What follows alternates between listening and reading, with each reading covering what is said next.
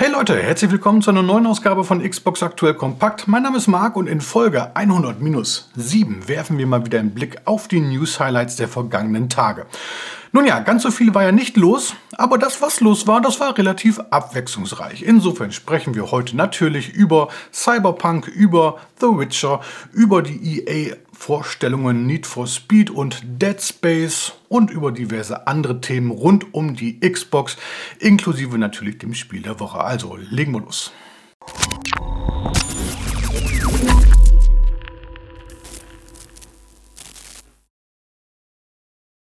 Ja, gehen wir mal chronologisch vor und fangen mit meinem absoluten Lieblingsthema Halo Infinite an. Ihr wisst es, ich stehe mit dem Spiel mittlerweile sehr, sehr, sehr auf dem Kriegsfuß. Ähm, Thema Game Engine, Slipspace Engine. 343 Industries hat diese Engine extra für Halo Infinite entworfen. Man wollte alles selber machen, es sollte alles wunderbar werden und naja, ich will gar nicht sagen, dass die Engine schlecht ist. Nein, das will ich nicht. Ähm, nur der Punkt ist ja, wenn man selber eine Engine für so ein großes Spiel entwirft und am Laufen halten möchte, dann ist man mehr mit der Engine beschäftigt als mit irgendwelchen Inhalten. Und genau das sehen wir ja bei Halo Infinite seit dem Release eigentlich. Die neuen, der neue Content, der tröpfelt so langsam und sachte auf uns. Stattdessen muss man hier und da immer wieder was fixen.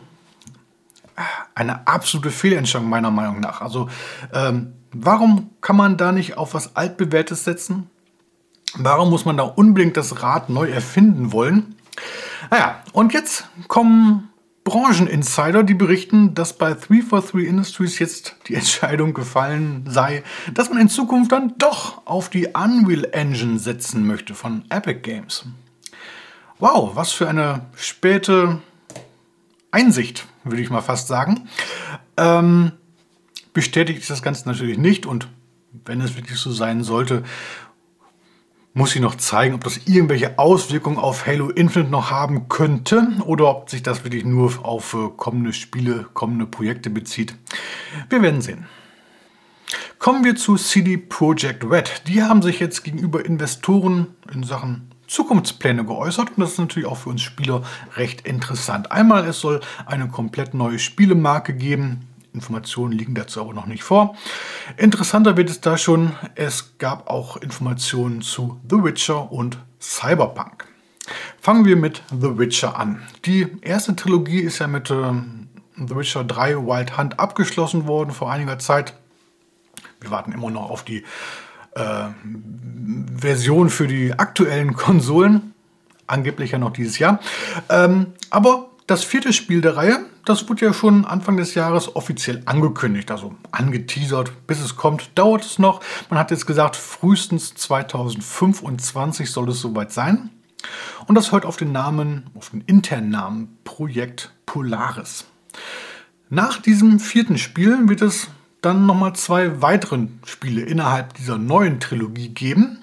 Bis die aber erscheint, das wird noch mal länger dauern. Man spricht hier noch mal von zusätzlichen sechs Jahren. Das heißt, wenn 2025 wirklich The Witcher 4 erscheinen wird, dann erscheint Teil 5, 6 frühestens 2031. Das heißt, wir können uns hier noch mal entspannt zurücklehnen. Das dauert noch. Aber neben der Hauptreihe soll es noch weitere Spiele geben. Einmal ist da von einem Projekt Sirius die Rede, welches sich derzeit bereits in der Pre-Production befindet und bei Molasses Flood entsteht. Molasses Flood ist ein internes Studio von CD Projekt Red und äh, man will sich hier, Zitat, innovativ mit dem Witcher-Universum beschäftigen und verspricht hier einen äh, Titel inklusive Multiplayer für alle alten, aber auch neuen Fans der Reihe. Und dann gibt es noch ein weiteres Spiel, nämlich Projekt Canis Majoris. So, alle äh, Lateiner unter uns, ich bin es eigentlich nicht. Äh, Canis, der Hund, Majoris, Major, der Ältere, der, der alte Hund. Irgendwas in der Art. Wer Ahnung hat, äh, schreibt es mal gerne in die Kommentare. Ähm, dabei soll es sich um ein story-fokussiertes Singleplayer-Open-World-Rollenspiel handeln, welches bei einem Drittentwickler entsteht. Also nicht bei CD Projekt Red, sondern bei einem anderen Studio. Aber in diesem Studio sollen alte The Witcher-Veteranen sitzen. Bis diese beiden Spiele, also Sirius und äh, Canis Majoris, irgendwann mal erscheinen, das wird sicherlich auch noch einige Jahre dauern. Dauern wird es sicherlich auch noch, bis es in Sachen Cyberpunk 2077 weitergeht, aber in Sachen Zukunftspläne hat man jetzt mitgeteilt, dass man definitiv an einer Fortsetzung arbeitet. Cyberpunk 2077 2 oder Cyberpunk 2078 oder wie auch immer das Spiel heißen mag, wird irgendwann definitiv kommen und man möchte dafür, Zitat, die ganze Power und das Potenzial des Cyberpunk-Universums ausreizen. Ansonsten, Details liegen noch nicht vor, derzeit beschäftigt man sich ja noch mit der ersten und einzigen Story-Erweiterung für den ja, ersten Teil dann äh, Phantom Liberty soll ja irgendwie ähm, im nächsten Jahr erscheinen. Und wenn das abgeschlossen ist, dann wird man sich dann voll und ganz auf die Fortsetzung konzentrieren. Dann ist diese Woche Let's Sing Presents ABBA erschienen. Ähm, Let's Sing, eine sehr erfolgreiche und mittlerweile schon langlebige Karaoke-Spielreihe.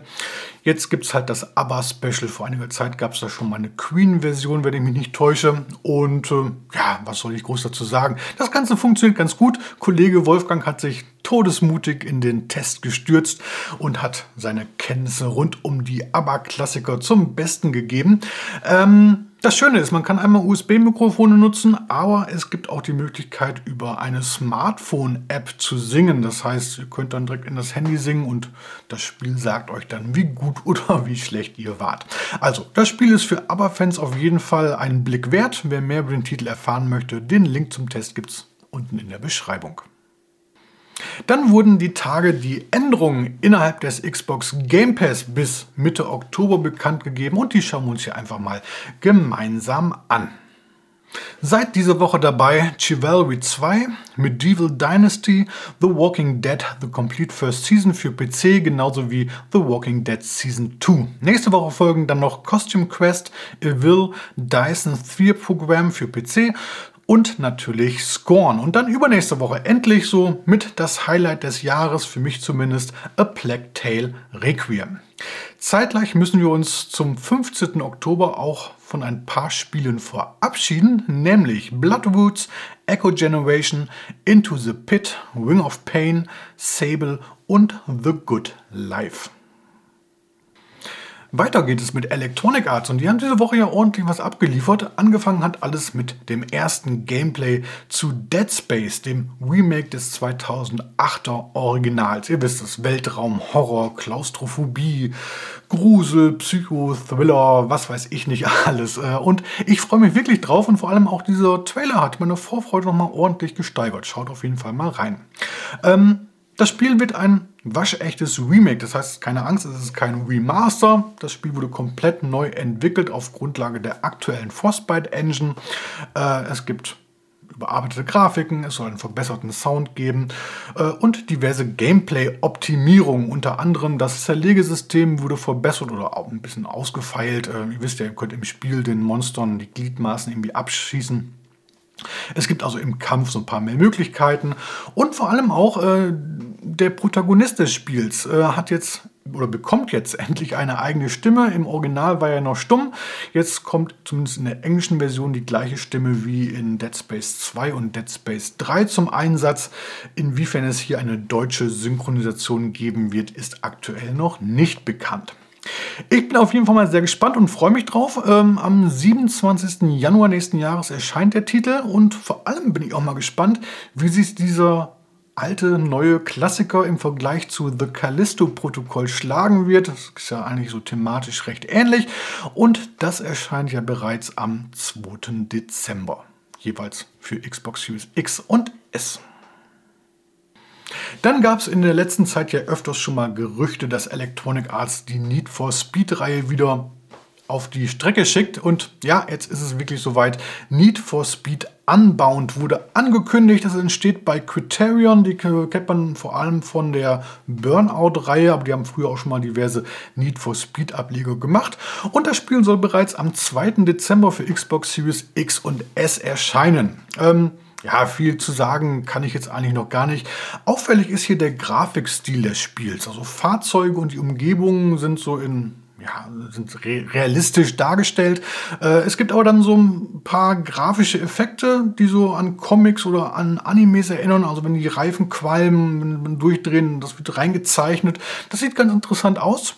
Wollen wir hoffen, dass das Gameplay da entsprechend mithalten kann. Werfen wir einen Blick auf die restlichen News-Highlights, wenn man sie denn so nennen kann, hier im Schnelldurchlauf. Los geht's mit Roller Champions. Das Free-to-Play-Sportspiel von Ubisoft ist jetzt in eine neue Season gestartet. Das Ganze hört auf den Namen Der Weg des Drachens. Overwatch 2, der Free-to-Play-Shooter, ist ja diese Woche veröffentlicht worden mit ein paar Schwierigkeiten, sage ich mal. Spieler konnten sich nicht verbinden, sind von den Servern geflogen und so weiter und so fort. Das Ganze waren aber anscheinend keine technischen Probleme, sondern eine DDoS-Attacke auf die Spieleserver. Für Entwickler Blizzard ist das natürlich ein Worst-Case-Szenario gewesen. Für alle Spieler sehr, sehr ärgerlich. Mittlerweile scheint das Ganze aber einigermaßen wieder zu funktionieren. Dann haben wir Warhammer 40.000 Inquisitor Martyr. Action RPG ist ja bereits für Xbox One erhältlich und das Ganze erscheint jetzt am 27. Oktober in Form einer Ultimate Edition auch für Xbox Series X und S und zwar inklusive aller 25 bislang veröffentlichten DLCs.